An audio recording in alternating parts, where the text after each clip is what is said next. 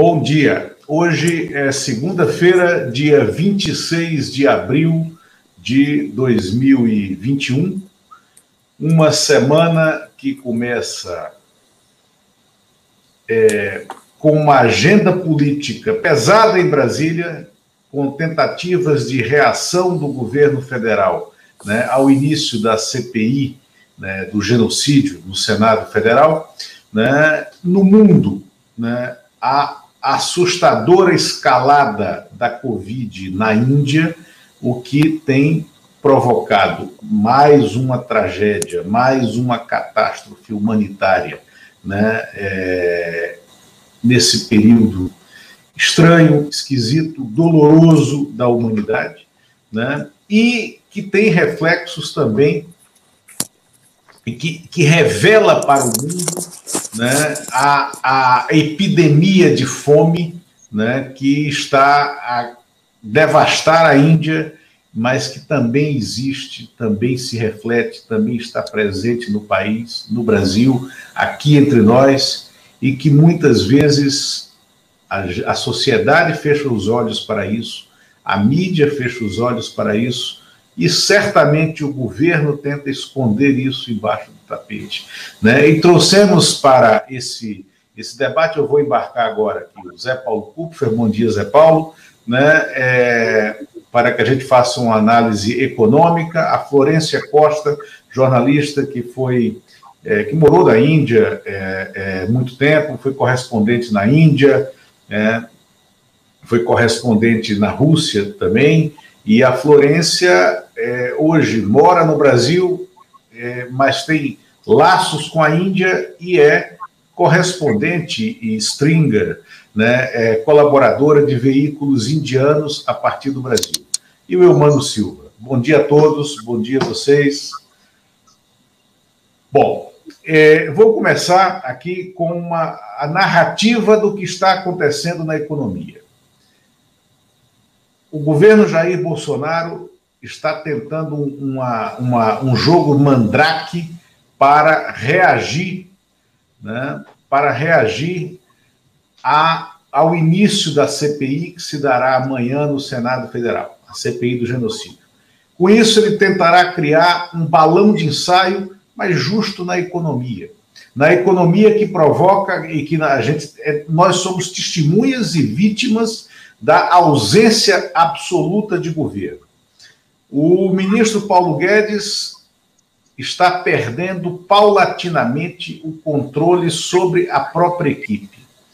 Ele fará uma reestruturação de sua equipe e colocará, né, tirará o secretário da Fazenda Nacional, né, que é o seu segundo, né, o Valderi Rodrigues, e deslocará para lá o Bruno Funchal, que é hoje o secretário do Tesouro Nacional. É, o Bruno Funchal né, tem uma, uma, uma interlocução muito fácil com o Senado Federal e, em razão disso, assumirá essa pasta. Será dado o direito do senador Davi Alcolumbre, que foi presidente do Senado, que é senador né, é, pelo, é, é, é, é por Rondônia, né, desculpa, pelo Amapá, Amapá né, Amapá. Para, é, pelo Amapá, indicar o novo secretário do Tesouro Nacional. A secretária do PPI, que é o Plano Plurianual de Investimentos, é, é, o antigo PAC do governo Dilma, é aquele plano diretor de obras futuras que serão feitas né, é, no país. A Marta Seiler também deixará o cargo e será dado ao Senado, aos senadores da base governista, o direito de indicação da, do novo secretário ou da nova secretária do PPI, com indicação política. Né? Por fim, já há uma compreensão consolidada do próprio Paulo Guedes que é necessário abrir uma vaga na esplanada para o Senado, para fazer política, para trocar emendas e verbas públicas por voto. E é, nesse consenso, né, o Paulo Guedes ainda resiste a esse ponto, né, haverá a divisão do Ministério da Economia e a recriação do Ministério do Planejamento. O presidente Jair Bolsonaro está firme no propósito de entregar o Ministério do Planejamento com a Secretaria de Orçamento, a Secretaria Federal de Orçamento, que sempre integrou a pasta do planejamento, para o ministro Rogério Marinho, que é o maior adversário, inimigo, é o arquirrival de Paulo Guedes na própria equipe ministerial. Paulo Guedes tentou convencer até ontem que não se fizesse isso, que se abrisse um espaço na esplanada, entregando o ministério de Rogério Marinho, que é o desenvolvimento regional, para o, o senador Eduardo Gomes, que é do MDB do Tocantins e que é líder do governo no Congresso, para que o Eduardo Gomes faça uma reestruturação desse mercado de emendas de verbas no Ministério do Desenvolvimento e colocasse o Rogério Marinho no Banco do Nordeste, que tem sede fora de Brasília, em Fortaleza, vizinho ao Rio Grande do Norte, porque o grande sonho de Rogério Marinho seria, segundo Paulo Guedes, ser governador do Rio Grande do Norte, o seu estado. É, então ainda há essa resistência, mas o fato é, entre hoje e amanhã, essas mudanças serão processadas no Ministério da Economia, num país que tem a economia devastada, a economia em colapso, né? um país que tem uma crise fiscal absurda, né? assiste a uma nova escalada inflacionária, não tem como executar o orçamento que foi aprovado no Congresso Nacional, um orçamento que contém ilegalidades flagrantes e que podem levar, né, é, na sua execução, né, ao cometimento de crimes por quem estiver executando é, é, é, é esse orçamento. E é, ontem, desculpe, neste fim de semana, né, o ministro Paulo Guedes recebeu uma mensagem né, de texto do seu colega general de pijama, general é, é, já é, é, da reserva, Luiz Eduardo Ramos, né, que é o ministro da Casa Civil, agradecendo a maneira tranquila com a qual ele leva facadas nas costas. Esse era o termo da mensagem. Né? Agradeço a forma né, com que você aguenta levar facadas nas costas né, é, e, e, e se mantém leal ao governo. Então, é nesse panorama que a gente está, Zé Paulo Kupfer, que eu queria que abrisse aqui essa fala para depois a gente entrar nos outros temas, né? É, num governo devastado, num país sem governo, né? uma economia desorganizada, uma crise fiscal batendo na, na porta, é, um governo sem condições de executar o orçamento, a miséria nas ruas, é sobre isso que o Brito falará o que ele tem flagrado nos semáforos de Brasília. Eu vou mostrar aqui para vocês as fotografias que foram a base para a reportagem de capa do New York Times de ontem e que parece ser um tema que a gente insiste em esconder: a fome nas ruas brasileiras. Bom dia, pessoal. Bom dia, Kupfer. Bom dia, Florência. Bom dia, é, é, Brito e Eumano Silva. Zé Paulo. Bom dia a todos. É, o que eu posso dizer, Lula, meu mano, Florença, Brito, é o seguinte: isso não muda muito o quadro complicado de descoordenação que a economia tem vivido. É, isso cria um, é, essas mudanças, é, elas podem criar algum alguns tremores na, de acomodação, mas, no fundo, né, o que é, é tirar do Paulo Guedes o orçamento, já que o orçamento já saiu do Paulo Guedes. Paulo Guedes não conseguiu é, controlar a discussão do orçamento. Aliás, ele e o ministério dele é, erraram na origem, já tentando encaminhar para o Congresso uma proposta orçamentária irrealista. É, então, a, isso aí só pode, só deve, talvez, aprofundar, consolidar essa, essa descoordenação, essa confusão em que está a economia. Né? É preciso nunca esquecer duas coisas nessa situação. Primeiro, o auxílio emergencial de 2020, que foi de grande valor para o enfrentamento da, perdão, da pandemia, que permitiu que mais gente é, ficasse em casa sem fome, é, para que fosse possível fazer é, com mais efetividade algum isolamento social e segurar o contágio. Esse auxílio, é, no governo, com o Paulo Guedes, era o, o irrisório que é esse que está agora uh, sendo distribuído. Precisou que o Congresso, é, enfim, avançasse nessa questão para finalmente, para variar, o presidente Bolsonaro dar um repique final e sair os tais 600 reais. Foi muito dinheiro? Foi muito dinheiro. É, criou alguma pressão sobre a, sobre a dívida pública? Criou.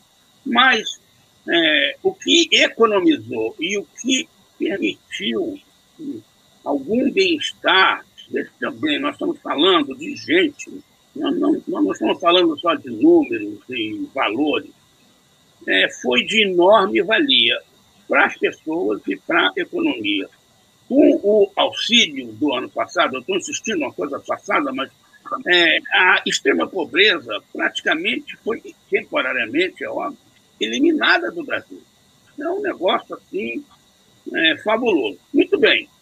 O tempo avançou e o Ministério do ministro Paulo Guedes simplesmente considerou que eram, havia chances baixíssimas, possibilidades baixíssimas, de haver uma segunda onda de Covid no Brasil.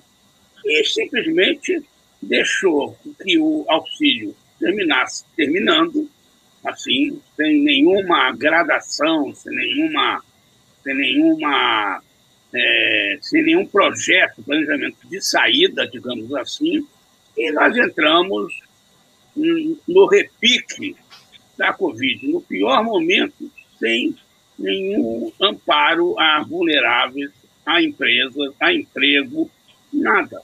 Olha para o mundo lá fora e vê o que foi feito no Brasil. Então, o ministro Paulo Guedes fracassou redondamente na sua função. E o que está acontecendo agora, na minha opinião, estou já falando muito, desculpe, vou terminar, é o pior dos mundos. Porque se você tem um governo é, muito ruim, muito ruim, você tem uma, um legislativo, uma legislatura horrível também. Horrível também, porque é uh, liderada, comandada e tem uma, um, uma base fortíssima. Pode aprovar qualquer é, proposta, inclusive constitucional, de é, político, é, fisiológico, é, comandado de fato pelo Centrão. É, aquela discussão se Bolsonaro ficou refém do Centrão, ou se o Centrão ficaria refém do Bolsonaro, está elucidada. O governo é refém desse Congresso que não chega de maneira nenhuma a conduzir as coisas nesse país para o que mais importa, que são os cidadãos brasileiros. Então, vamos, vamos levando. É, o que está acontecendo é uma, é uma é uma acomodação política no pior do mundo. Né? É, e é isso que nós temos. Lamento começar mais uma semana com uma visão pessimista uhum. do futuro próximo. Perfeito.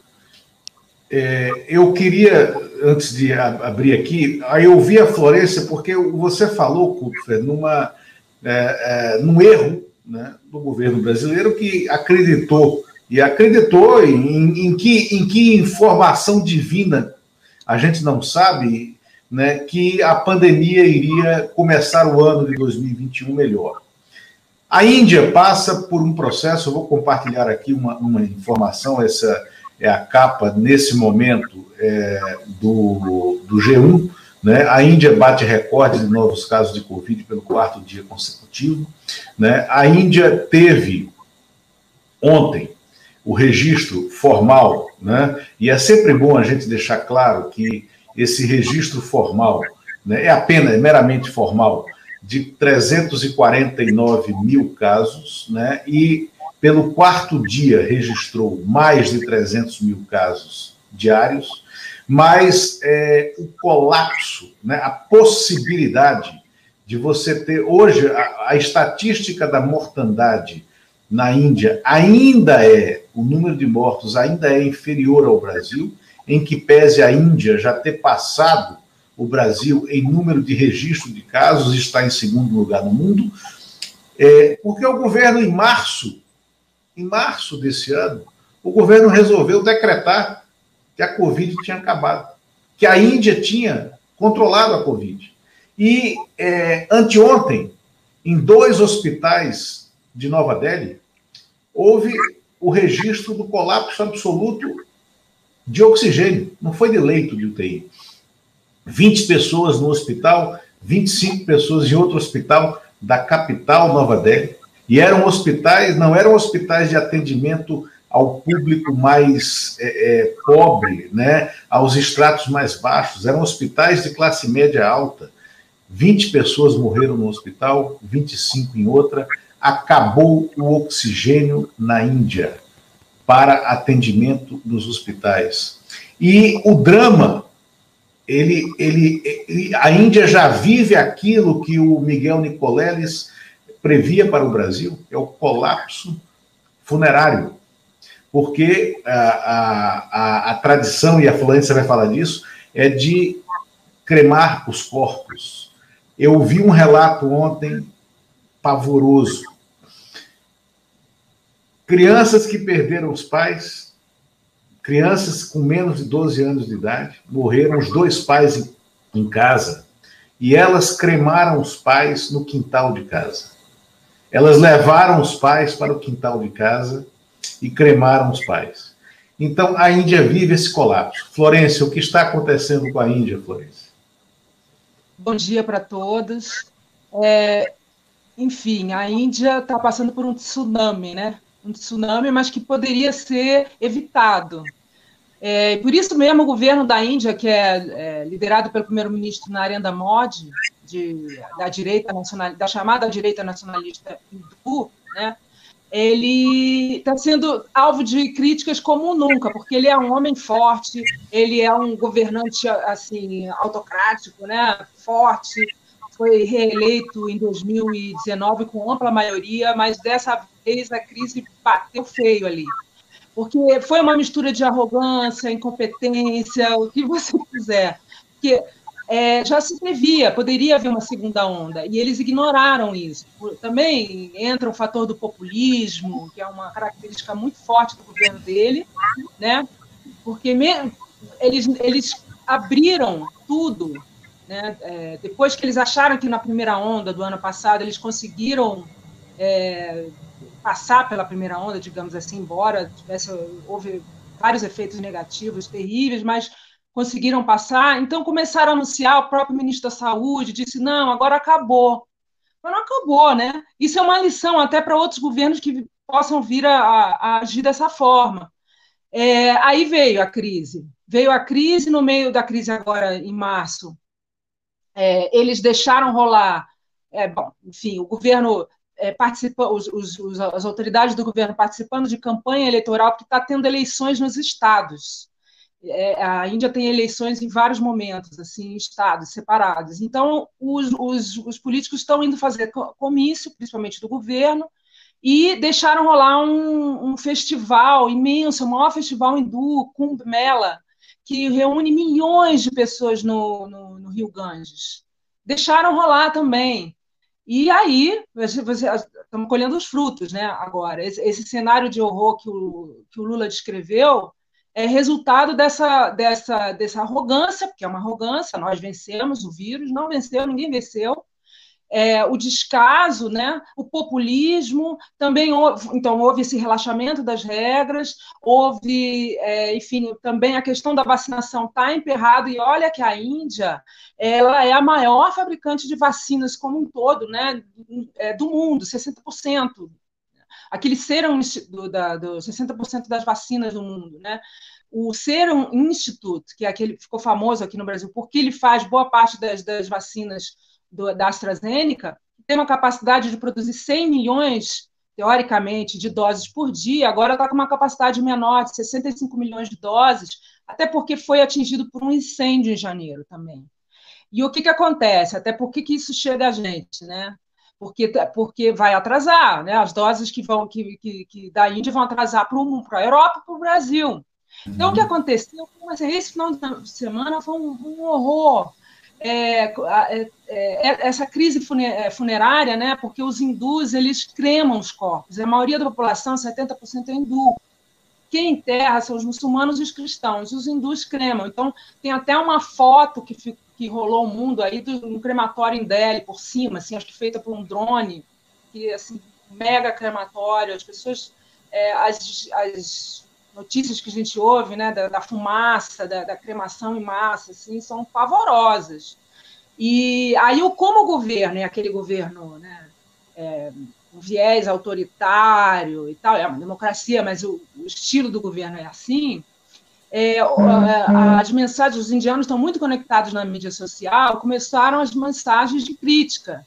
E o, e o governo, que tem um apoio ali das big techs, né, é, é, enfim, o Twitter acabou é, tirando postagens críticas do, de, de, de, das pessoas que estavam postando no Twitter. Florência, deixa eu, deixa eu explicar um pouco como as coisas acontecem lá nessa questão da, da, da hiperconexão. Primeiro, é um governo de, de direita, né? é, é um governo que tinha o beneplácito e em dupla linha com o Bolsonaro. Não, vamos lembrar que o Bolsonaro esteve lá na sua última viagem internacional antes da pandemia, que foi em fevereiro de 2020. Foi o último lugar para o qual o Bolsonaro viajou para o exterior durante a pandemia. Né? É... Não, desculpa, depois o Bolsonaro esteve é, com o Trump em Miami. Né? Mas é, há essa conexão. O partido do Narendra Modi, né, ele concede, ele entrega um celular com acesso ao WhatsApp, Facebook, Twitter, liberados e Instagram, liberados para quem se filia ao partido com mais de 18 anos. Então, ele, a pessoa, ao se filiar ao partido, já recebe um celular que tem uma conexão direta com o governo, está apto a receber as mensagens e a espalhar o que vier do governo. E não à toa são os, os estados governados pelo partido do Narendra Modi que tem praticado né, reiteradamente a subnotificação né, é, é, dos casos de Covid. Né? Em relação a esses enterros, a questão dos cadáveres e tal, eu estava lendo hoje de manhã também um relato inacreditável de um médico que morreu ah, no meio da semana passada, né, de Covid, não tinha família, morava só num apartamento de dois quartos e é, o corpo só pôde sair do apartamento quatro dias depois, porque e para ser cremado em outro estado, já em, no início de processo de decomposição, né? É, e foi retirado por um amigo, né? E levado para outro estado, onde seria cremado, porque não tinha vaga nos crematórios de Nova Delhi, Florência. É, exatamente. É, não, as cenas, as descrições, as histórias são terríveis né, dessa crise. E quando você lembra, a gente estava falando da economia antes, a crise do ano passado ela levou a uma retração de 8% da economia. Milhões de indianos caíram para, que eram de classe média baixa caíram para a pobreza. Então você ainda tem esse aspecto social, né? Se você lembrar do ano, do ano passado, o governo Modi, a primeira medida que ele tomou foi um lockdown muito rígido mas ele fez isso de uma forma muito atabalhoada, de, é, de, assim, de, da noite para o dia. Então, os migrantes, porque a Índia tem milhões de migrantes, é, que as pessoas que vêm dos pequenos vilarejos para as grandes cidades para trabalhar em, em, em, trabalhos precaríssimos, começaram a voltar para os seus vilarejos. Né? Muitos morreram de fome, morreram, enfim, nessa, nessa trajetória de quilômetros, chega a mil quilômetros andando a pé, imagina, né? É, então tem, tem essa dimensão também econômica, né, a crise. E aí o que acontece é que esse governo que estava, é, enfim, com apoio inclusive das, da, da, das, da, desse aparato aí de, de comunicação, né, que ele conta, está agora sendo um alvo assim de críticas generalizadas da classe média, até porque essa crise agora pegou a classe média, isso que você tinha falado, os hospitais de, de, de elite da Índia, né? E a Índia tem um sistema de saúde tenebroso, isso é uma outra questão muito importante, é, a, a, o sistema público, né? O sistema da elite, ele, ele funciona, mas não funciona para uma crise dessa. A Índia gasta cerca de 2% de, em saúde né, do PIB é muito baixo, né?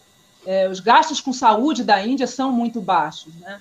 Então, milhões, milhões de indianos, quando ficam doentes, normalmente, né, eles caem na pobreza, porque eles têm que usar suas reservas financeiras. Então, você imagina, é uma crise de várias, com várias dimensões, né, com vários aspectos. E Sem aí entrou uma, é, uma última é, faceta aí dessa crise, agora recente, que a Índia começou a pedir ajuda né, dos Estados Unidos, seu parceiro estratégico, e o Biden fez, deu uma declaração patética, né, dizendo ah, a gente entende a sua a, a, a, emergência indiana e ponto, não falou mais nada, se ajudasse não ia. Quando no dia seguinte que estourou a crise, a China já tinha é, dito, né, nós nós podemos ajudar, em que podemos ajudar. A Rússia já está mandando oxigênio, até o Afeganistão, que é super pobre ali do lado, o Paquistão oferecendo ajuda. E... Não, a, a, Rússia, e aí vem a conexão da, da, da, da, geopolítica internacional. A Rússia não só falou que podia ajudar e já está ajudando, mas é, se comprometeu a enviar 120 milhões de doses da Sputnik 5 né? É, é, até isso, nos próximos seis meses.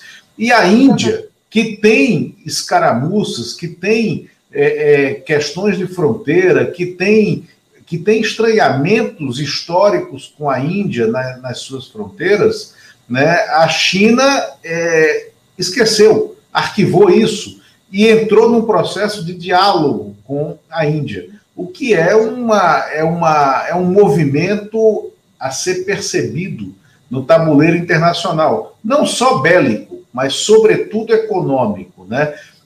Desse mundo, né? Que está pendendo para a Ásia como como seu centro, como seu fio condutor, né? É.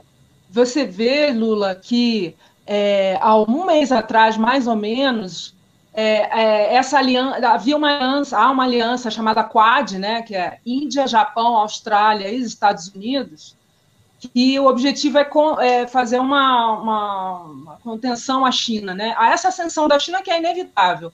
É, e aí eles anunciaram com toda a pompa que o Quad ia fazer, ia, ia produzir um bilhão de vacinas para distribuir na Ásia, o salvador da, da, da pátria ali, né? E você viu, na primeira crise agora, né, na, na, da segunda onda, grande crise, né, uma crise que tem efeitos no mundo, não é só uma crise indiana, o Quad titubeou, né? Os Estados agora o Biden voltou atrás, já disse que vai, vai enviar ajuda, porque tem uma diáspora indiana muito poderosa nos Estados Unidos, 5 milhões de pessoas por volta disso, uma diáspora é, com alto poder de, de, de, de, influência, porque tem muito dinheiro e tem muito. É, é está muito presente na elite indiana, né? Perfeito. E eles pressionaram, pressionaram. E pressionaram também uma, uma, um maremoto assim, de, de mensagens críticas ao Biden, pela frase dele fria, sem, sabe, patética, é, que contrasta com, com, com, os outros vizinhos, né? Porque, afinal de contas, esse é um problema que resvala no mundo, né, Lula? Não é uma coisa uhum. só da Índia. E é uma Não, sem dúvida. Vai vir, olha, as projeções são muito ruins. De, de em maio poderá haver, assim, hoje está tendo três, um pouco menos de 3 mil casos por, mortes por dia, e há projeções, não sei se vai chegar a isso, mas há projeções de que em chegaria a 5 mil. E aí você vê a crueldade, né? Eu falei dos migrantes, dos pobres, dos, né, dos, dos miseráveis. Os bilionários indianos, e a Índia é o terceiro país com o maior número de bilionários no mundo, estão vazando de Delhi, estão saindo com seus jatos, indo para Dubai. Já, já, já saíram.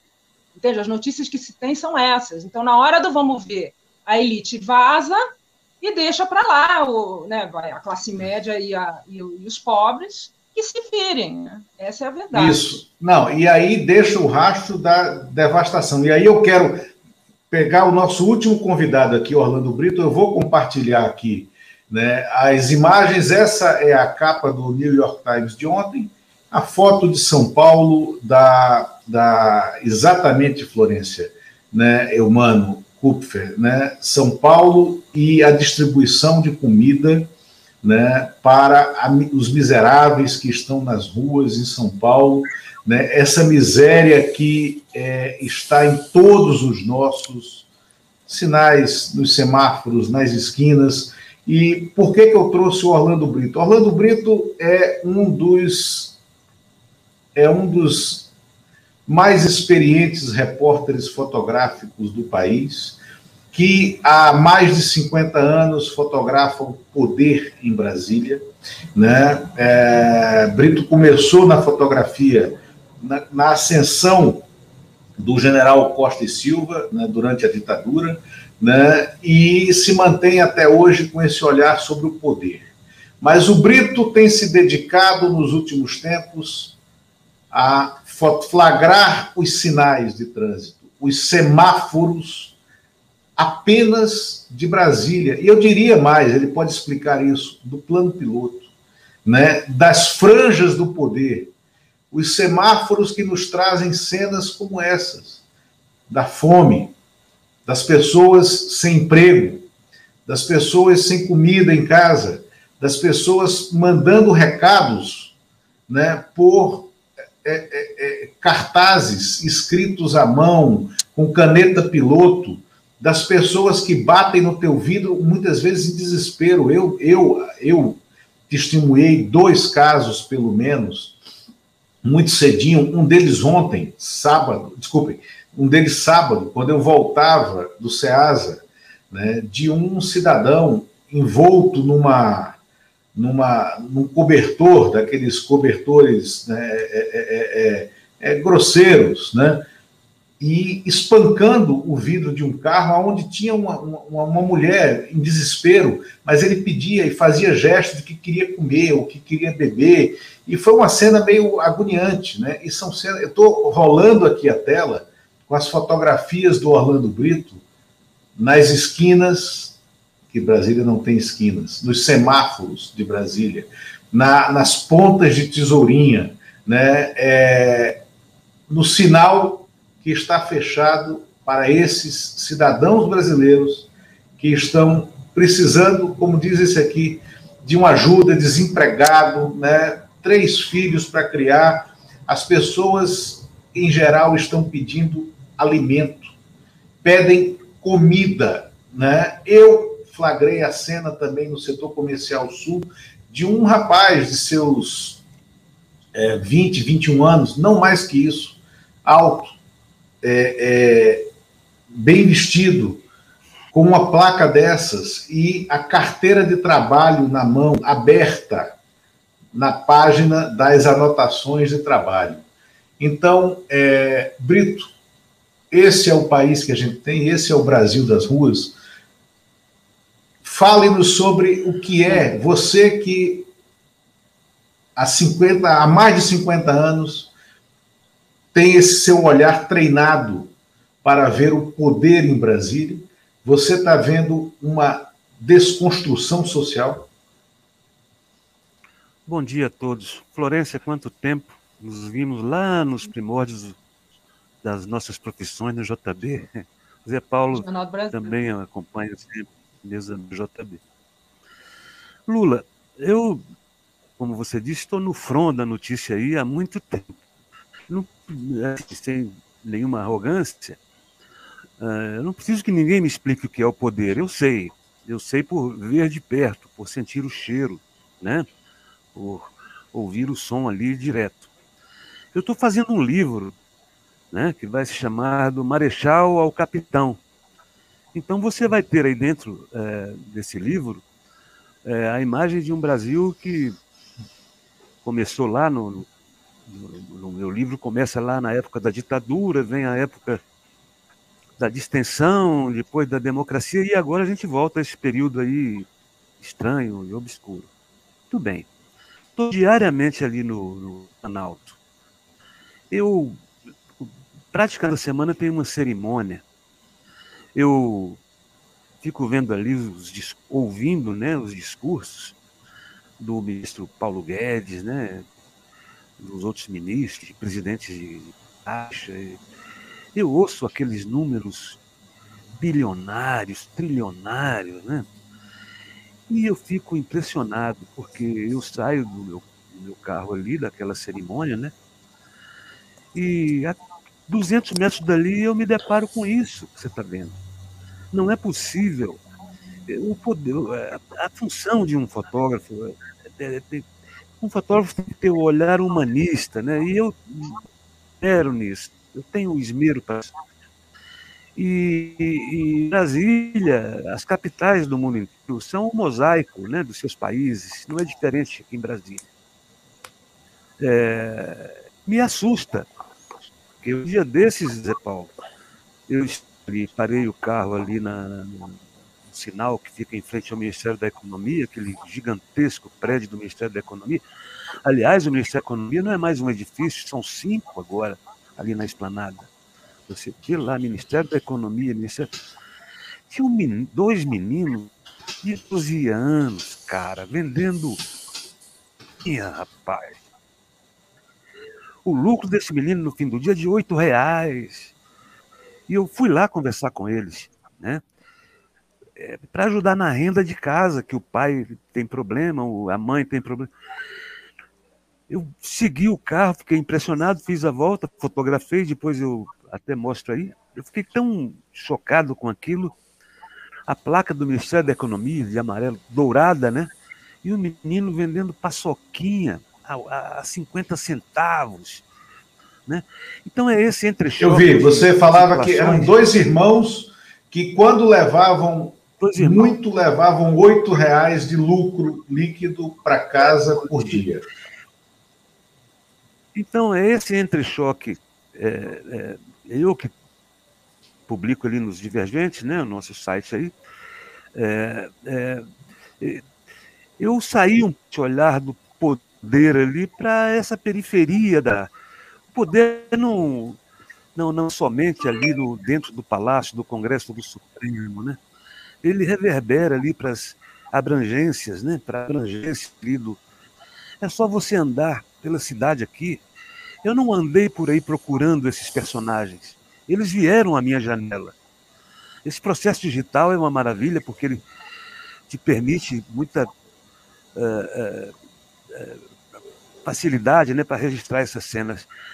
Isso aí não tem nenhum rebuscamento é, é, um clique feito da janela do meu carro. É de cortar o coração. Um dia desses, Lula, ali num outro sinal de trânsito, tinha uma menina que nem saiu da infância, a menina tem nove anos, está com a roupinha de Mickey, vendendo chiclete, pô, goma de máscara, jujuba.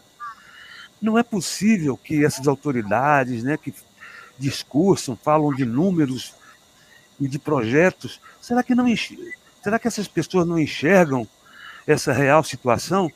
Na verdade, esse trabalho aí não é um, um trabalho, é, são anotações visuais que eu fui juntando e de repente formou aí é, esse bloco que é chocante, é o, é o retrato do que se vê nas ruas do Brasil. Eu interajo aí com amigos de, de, de Brasil inteiro, esse processo digital é uma maravilha, com essa coisa da pandemia, a gente né, facilita esse. Então, é, é, é, é eu não estou dizendo nada que a Florência, o Zé Paulo, você, Lula, o Elmano, qualquer um de nós aqui, não vê. É só você dar um giro na sua quadra aí, você vai encontrar um, um cidadão necessitado como esse aí. É uma pena. Eu lamento profundamente ver um país bacana, né? gigantesco como esse é, numa situação dessa? É, é, bom dia. Primeiro eu queria, imagina, eu queria primeiro saudar aqui a presença de três jornalistas que eu admiro, jornalistas do primeiro time que conhecem profundamente os temas que nós estamos tratando aqui.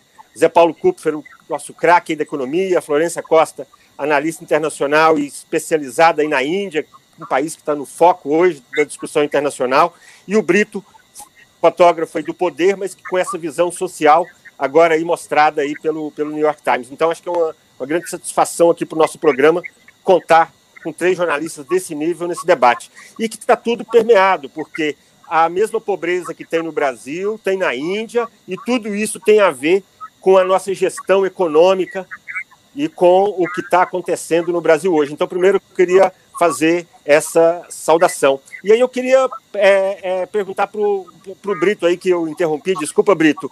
É, você, Imagina. aí no, no, onde você circula, aí dentro do poder, o que, que você sente no governo, nas pessoas, em relação a essa visão, a esse mundo que você está vendo pela janela do seu carro? Você sente nos gabinetes uma preocupação com isso? A preocupação é mais na retórica, né? Eu estou ali diariamente, eu vejo de perto o que acontece. Eu o que eu observo, eu, mano, desse governo ali é um governo muito voltado para si, né? Ele desconhece a verdadeira situação da sociedade aí, né? Você ouve o discurso de todos aqueles personagens que falam ali nas cerimônias, todos esses senhores falam do, do, do, de um governo que eu, eu, eu fico imaginando que governo que esses caras estão vendo, não é possível que o Brasil é outro. Tá aí é só você sair na a rua, né, que você encontra isso. Na frente do palácio você tem ali, é, é, olha, diariamente tem em Brasília uma, duas, três manifestações. Incrível.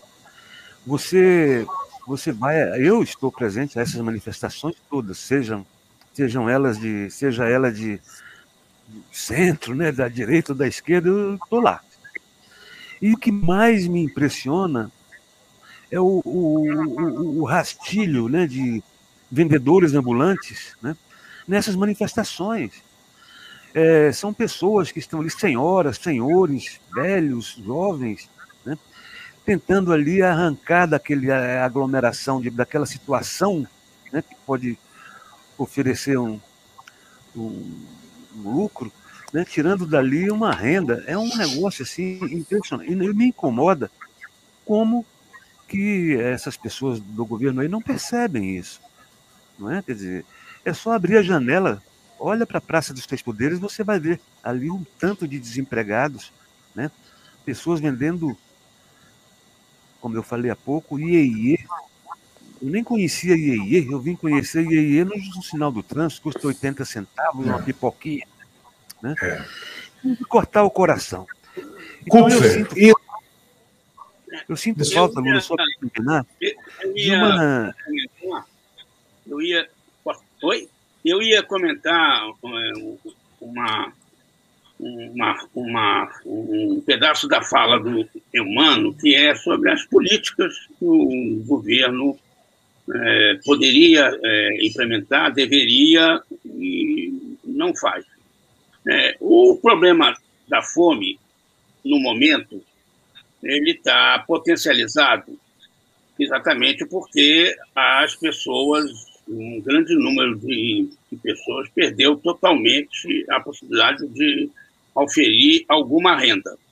Mas é um problema é, é, que estruturalmente não precisaria acontecer no mundo, tem 800 milhões, 1 bilhão pessoas passando fome no mundo, mas o problema é de acesso, de acesso aos alimentos.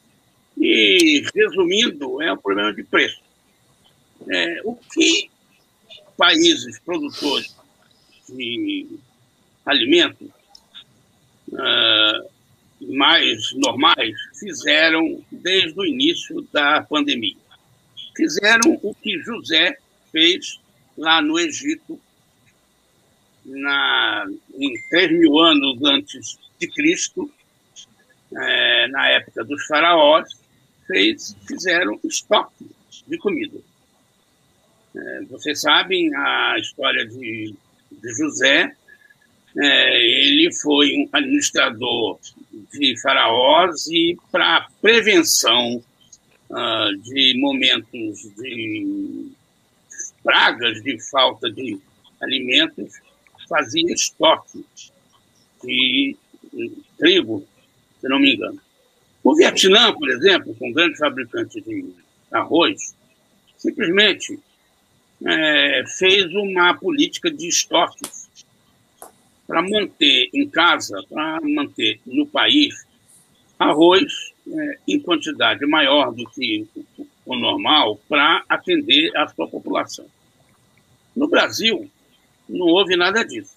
Ao contrário, é, com o aumento da demanda internacional no ano passado por alimentos e a alta do, do dólar, os exportadores, o agronegócio que vende é, alimentos como commodities em bolsas em cotação por quantidade, é, foram estimulados a vender mais para fora, exportar mais. E aí, o que, o que aconteceu? O Brasil, o maior produtor, o maior exportador, eu não sei, talvez os Estados Unidos, mas o maior exportador mundial de soja, passou por uma crise, ainda passa, uh, de aumento violento do preço do óleo de soja, que é um alimento essencial no dia a dia do, de uma cozinha rica, pobre. Isso é um absurdo, isso é uma coisa inconcebível, isso é uma coisa inaceitável. Que um país produtor de alimentos uh, no porte do Brasil, se não é o maior, é o segundo maior produtor de alimentos do mundo, tenha uma crise de alimentos que se revela no preço no seu país. Então, além da perda de renda por, por, por restrições de mobilização, por distanciamento social, além dessa perda de renda, é, especialmente esses mais pobres, mais vulneráveis, que se tinham alguma renda, era obtida é, na área de serviços pessoais, alguma coisa. Isso foi fortemente afetado pelas restrições de circulação de pessoas. Além disso, é, a, a fome se agravou pela falta de acesso, pelo preço aos alimentos. A inflação que o país vive, e o, o país está, lamentavelmente, num período de estagflação, voltamos a essa situação, é fundamentalmente por combustível e alimentos. E os alimentos é, é, são inflação muito, muito, muito mais forte, muito mais prejudicial para os mais pobres, porque os mais pobres consomem a sua renda, em grande medida, com alimentos.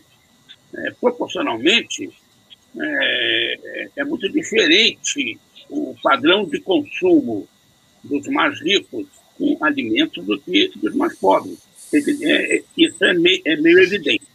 Então, houve, além de desídia, além de é, incompetência no trato, no enfrentamento da pandemia, boicote às vacinas, negacionismo do problema e tudo mais, ainda houve o mesmo o mesmo relaxo, o, a mesma desídia, a mesma falta de empatia, inclusive política. Aí vocês, seu mano Lula, podem falar melhor, é, no, na, na gestão econômica fundamental, e era essa, fazer estoques reguladores, é, segurar aqui dentro alimentos para é, poder controlar preço e, a, e as pessoas poderem comprar. Porque é, mesmo que você tenha alguma renda, na hora que o preço sobe, você consome menos.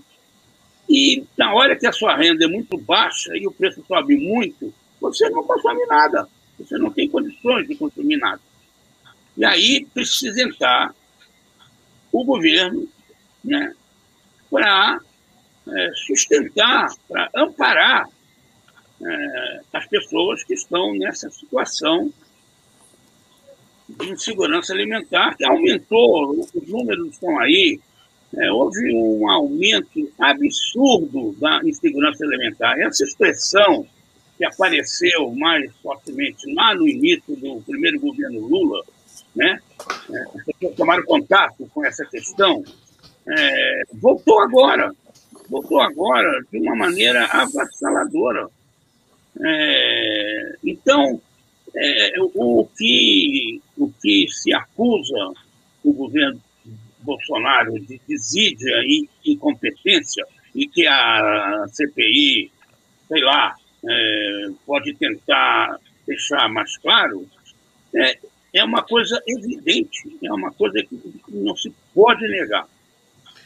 Kupfer, é, sem dúvida. É, é, é, e aí eu queria ouvir a Florência depois em, em relação a isso, mas antes, o, o Eumano vai ter que vai falar aqui conosco e vai se despedir. O Eumano está estreando hoje, participa a partir de hoje também na TV Democracia, que é uma, um empreendimento virtual que o Fábio Panunzio está montando na internet já há algum tempo e o Eumano passa a ser um analista lá também fixo. Eumano.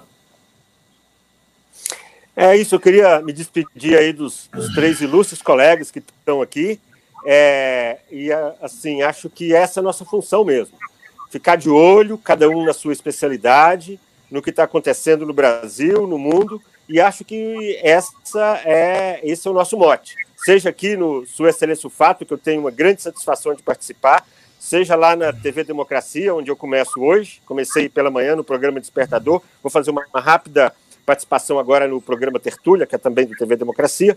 Então, quero agradecer todo mundo, agradecer os que nos acompanham até agora e ao Lula. E obrigado e continue o debate aí. Um abraço, pessoal. Valeu. O Fábio, o Fábio é esperto. O programa Despertador, ele bota o Eumano, que ele sabe que o Eumano é madrugador. Tá? é verdade. Falou, Meu pessoal. Mano, obrigado, viu? Abraço, obrigado, um abraço. Bom programa. Florência, é, isso que o. Esse cenário que o, que o Zé Paulo traçou, você acha que ele nos traz, é, é mostra a Índia, o que está acontecendo na Índia hoje, é, uma, é um alerta, mais do que um alerta, é um, um sinal desesperado que esse, essa desconstrução econômica e essa a fome estará entre nós proximamente, porque a, a, a falta de ação dos governos é semelhante.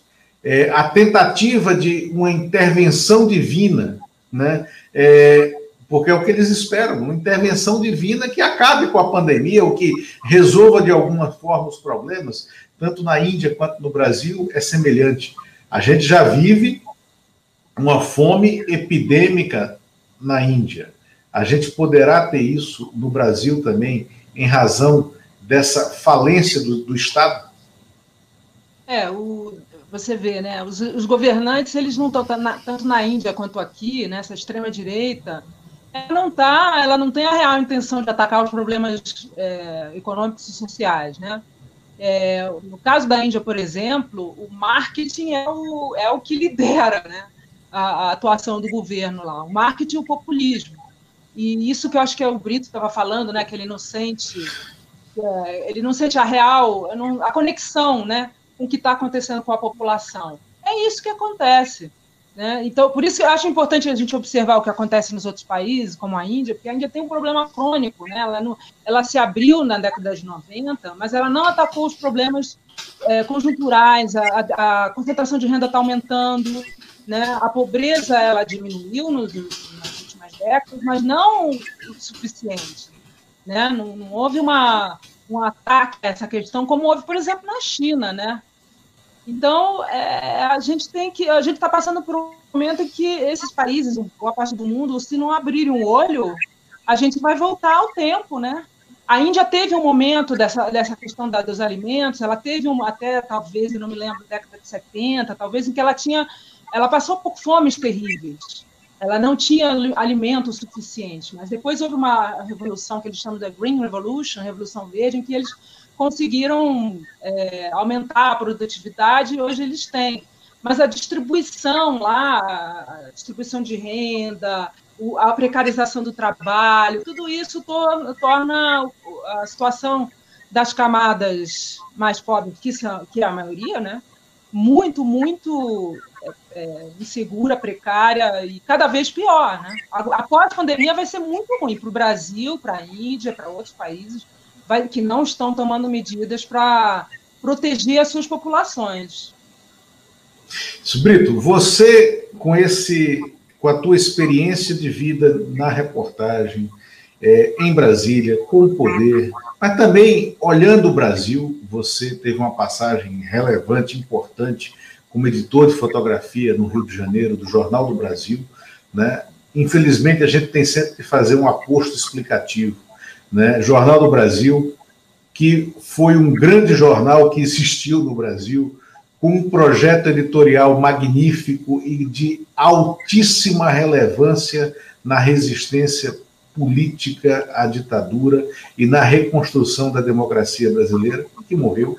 Né? Aliás, Florência foi de lá, né, Florência? Você foi do JB também?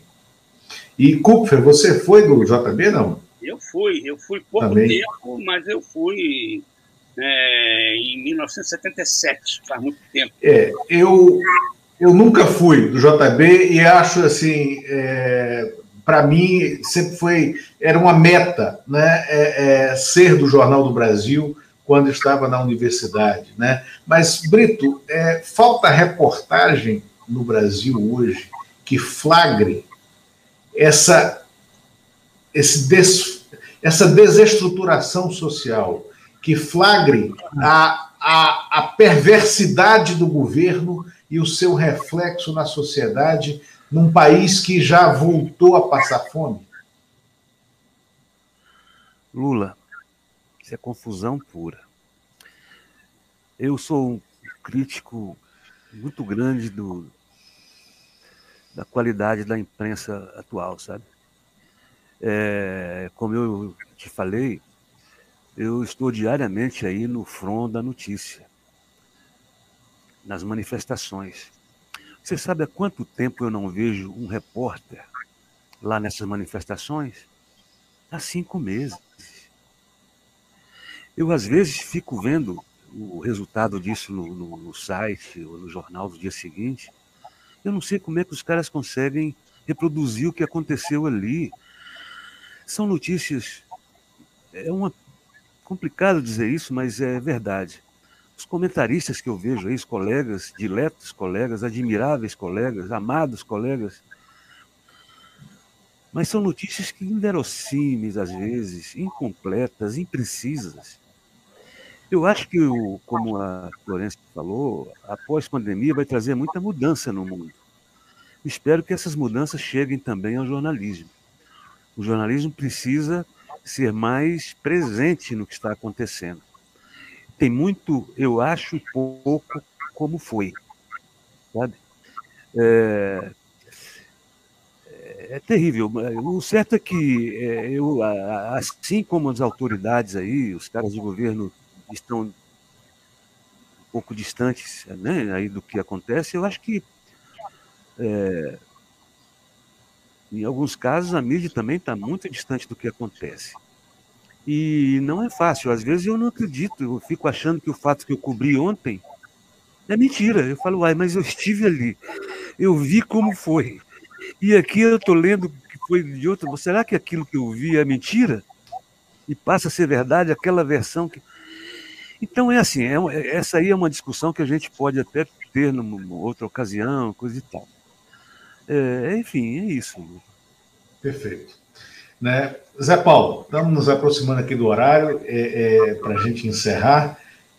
Primeiro, a todos, muito obrigado. Mas, Zé Paulo, é, a gente pode ter alguma esperança de reorganização econômica do país com esse governo, com essa, com essa formação né, na área econômica? Sim, é, você pode ver o exemplo mais recente, recentíssimo, dos Estados Unidos. É um governo parecido com o que nós temos hoje, saiu, entrou um novo governo, e não sei se vocês perceberam, mas eu percebi os primeiros dias, não sei, quase que os primeiros 100 dias, a imagem, Você que olha com um, esse olhar, a imagem que aparecia uh, do governo Biden era o cara sentado naquela mesa na, na Casa Branca, abrindo aqueles cadernos de capa dura e assinando uhum. atos desfazendo o que tinha sido feito pelo presidente anterior, Donald Trump. Então, é, depende, depende de como o país, a sociedade e a, e a política, e a, aí o peso, a responsabilidade é da política, conseguirá reverter é, o que aconteceu é, das últimas eleições para cá, né, é, que produziu um governo, um executivo desastroso do ponto de vista da sociedade, do bem-estar social, e um legislativo, o Congresso idem.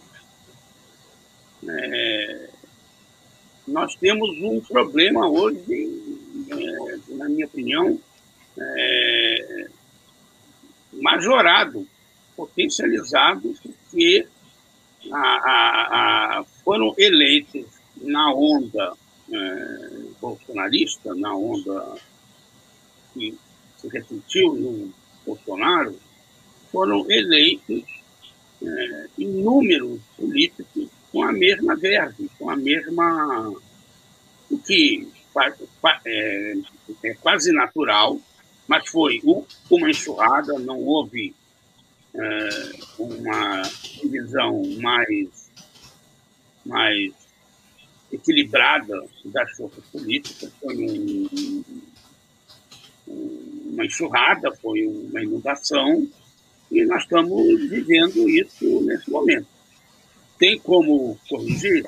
É, certas coisas estruturais ainda não foram destruídas. Tem um projeto, tem um projeto de destruição está em marcha. É, você percebe na educação superior, que é o MEC que coordena isso acontecendo, em vários aspectos uh, da, da vida organizada, isso, há um esforço, há um projeto de destruição das estruturas uh, civilizadas que vinham sendo construídas eu acho que não vão conseguir é, é, êxito completo nesse projeto. E o que vem pela frente, como depois de uma guerra, é, vai ter que ser um projeto de reconstrução. É, a vantagem é que nós já vamos estar sabendo, vamos ter experiência de que, do que era é, mais efetivo para ser mais facilmente retomado, que não era, e o tipo de reconstrução que tem que ser feito. Mas depende, depende de como a sociedade é, consiga entender o que é melhor para o seu futuro. Aí vocês, você, Lula, agora, que o Mano já foi, sabe mais. É, Kupfer, eu, é, eu te confesso que eu fico. Eu admiro a maneira como o, o Biden vem administrando esses seus primeiros dias de mandato, a maneira como ele restaurou né, é, a força do poder presidencial, como ele conseguiu reunificar o país, né, olhando para a questão da pandemia e para o rápido resultado que já obteve. Hoje, os Estados Unidos estão se aproximando de 200 milhões de vacinados. Né? Vai crescer a economia, ah, as projeções atuais, este ano, perto de 7%. É, Isso. Vai, vai de novo puxar o mundo. Exatamente, exatamente. Né? É, e aí isso me dá alguma esperança. A, a, minha, a minha tensão e desesperança, o meu desalento é saber que 2022 ainda está muito longe, né? porque a necessidade é imediata. Florência, né? É, rapidamente para a gente encerrar, é, é, é, é o nosso tempo. E na Índia, há alguma esperança? Porque a Índia é muito complexa, é um país de 1 bilhão e 300 milhões de habitantes. É muito complexo. Há vários fatores que entram aí nessa, nesse caldeirão indiano, né? Uma, a pobreza, as castas, a questão de gênero, é uma equação muito complexa. O Modi está no segundo período, segundo ano, segundo mandato dele, né? Mas eu acho que entrou agora essa questão da, da, da pandemia, da segunda onda, que vai mudar muita coisa. Até então ele estava muito forte. Mas eu não sei. Agora, a, a, essas últimas semanas, ele está sendo atacado de, até por, por aliados, né? É, ontem, esse final de semana, eu vi um vídeo do marido da ministra das Finanças da Índia. A ministra das Finanças é uma mulher. O marido dela é um economista famoso lá na Índia. Ele fez um vídeo super crítico ao governo. Quando você vê um negócio desse, você é, observa que ele está sendo criticado por todos os lados, né? Então, não sei o que vai acontecer lá, a gente vai ter que observar. Entendi. Ô, Lula, ô, Lula é, que Oi, bom reencontrar aqui, nós que trabalhamos na Veja não sei quantos anos, eu fiquei 18 anos, então é, é tanta gente que eu não sei quanto tempo. Mas que prazer enorme, essa nova é, maneira de comunicação é uma maravilha, né? É, como facilita, é. né? Imagina, quem imaginar que a gente pudesse fazer um debate tão bacana quanto ele agora. Não, pois é, isso foi uma descoberta desses tempos difíceis, né? Brito, Kupfer, é, é, é, Florência, né? E falo pelo Urbano também. A descoberta, aí eu tenho um, um, um amigo que se tornou um amigo, um senhor, né? Fez 85 anos sábado, né? O Newton Molina, né? Eu, eu escrevi a história da vida dele para ele. Né? Ele foi um dos fundadores do Icatu, ele foi um dos criadores da Bradesco Previdência, ele foi o personagem, eu e Florência, não nos lembramos disso, certamente você e o Zé Paulo vão lembrar, ele foi o sujeito que estruturou o carnê Erontex da sorte, né? pelo, por meio do qual você comprava em 12 prestações né, um corte de terno né, no, no, naquele, ali no início dos anos 50, e, e aquilo foi explosivo para ele. E ele, com aquilo, ele, na verdade, inventou o carnê bancário no Brasil. O carnê bancário foi inventado por ele. Então, o, o Newton Molina, que fez 85 anos sábado, e que é um excepcional palestrante, é uma figura maravilhosa, é um, é um, é um homem de palco, realmente, e se especializou em previdência, previdência privada. Eu, eu dei o título do livro que eu fiz para ele, eu, o título é O Homem que Fabricava Futuros, porque desde os anos 50 ele bate na mesma tecla, que é a previdência pública não aguentará sustentar as pessoas e todo mundo terá que construir o seu próprio pé de meia. O Molina hoje faz seis ou sete lives por dia, aos 85 anos de idade. Né? É uma coisa assim genial, né? E ele dizia, ele diz, olha, é, isso já existia. A, a, a ferramenta, as ferramentas já existiam. e a gente resistia a não usar, nem conhecia. Né? Em março de 2020, todo mundo descobriu o Zoom, o StreamYard, né? o Google Meet né? É, e outras. E, e as plataformas, então, foram melhorando, mas isso já existia.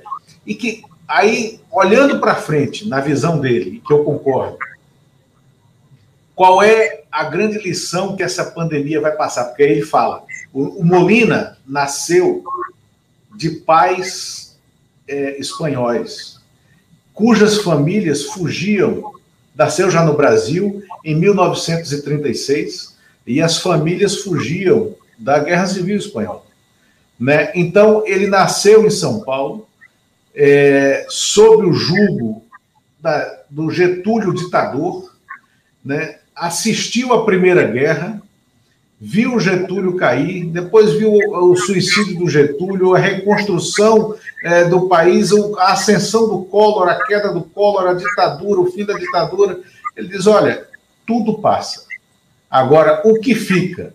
No nosso caso, o que vai ficar aqui talvez seja uma forma diferente da gente viver o dia a dia e é, conseguir se reconectar com o mundo e com as pessoas, tendo na sua própria casa o centro da sua vida, a família e o estar em casa e ver o mundo a partir da sua ótica, conseguindo ter tempo para ler os seus livros, para refletir sobre a vida a partir dos seus, talvez seja a grande revolução que a pandemia nos leve. Né? Então, eu, eu, eu espero que sim, e é isso, Brito. Essa, a pandemia permitiu que a gente descobrisse essas ferramentas e reencontrasse as pessoas com um convívio. Né? Nós temos uma relação, nós é, é, três aqui, né? e eu, meu mano, que vivemos na mesma cidade, eu e você, né? a gente, eu acho que a gente se encontrou mais né, virtualmente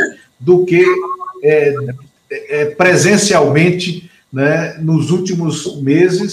A gente se encontrou mais virtualmente nos últimos meses do que presencialmente nos últimos dois anos antes da pandemia.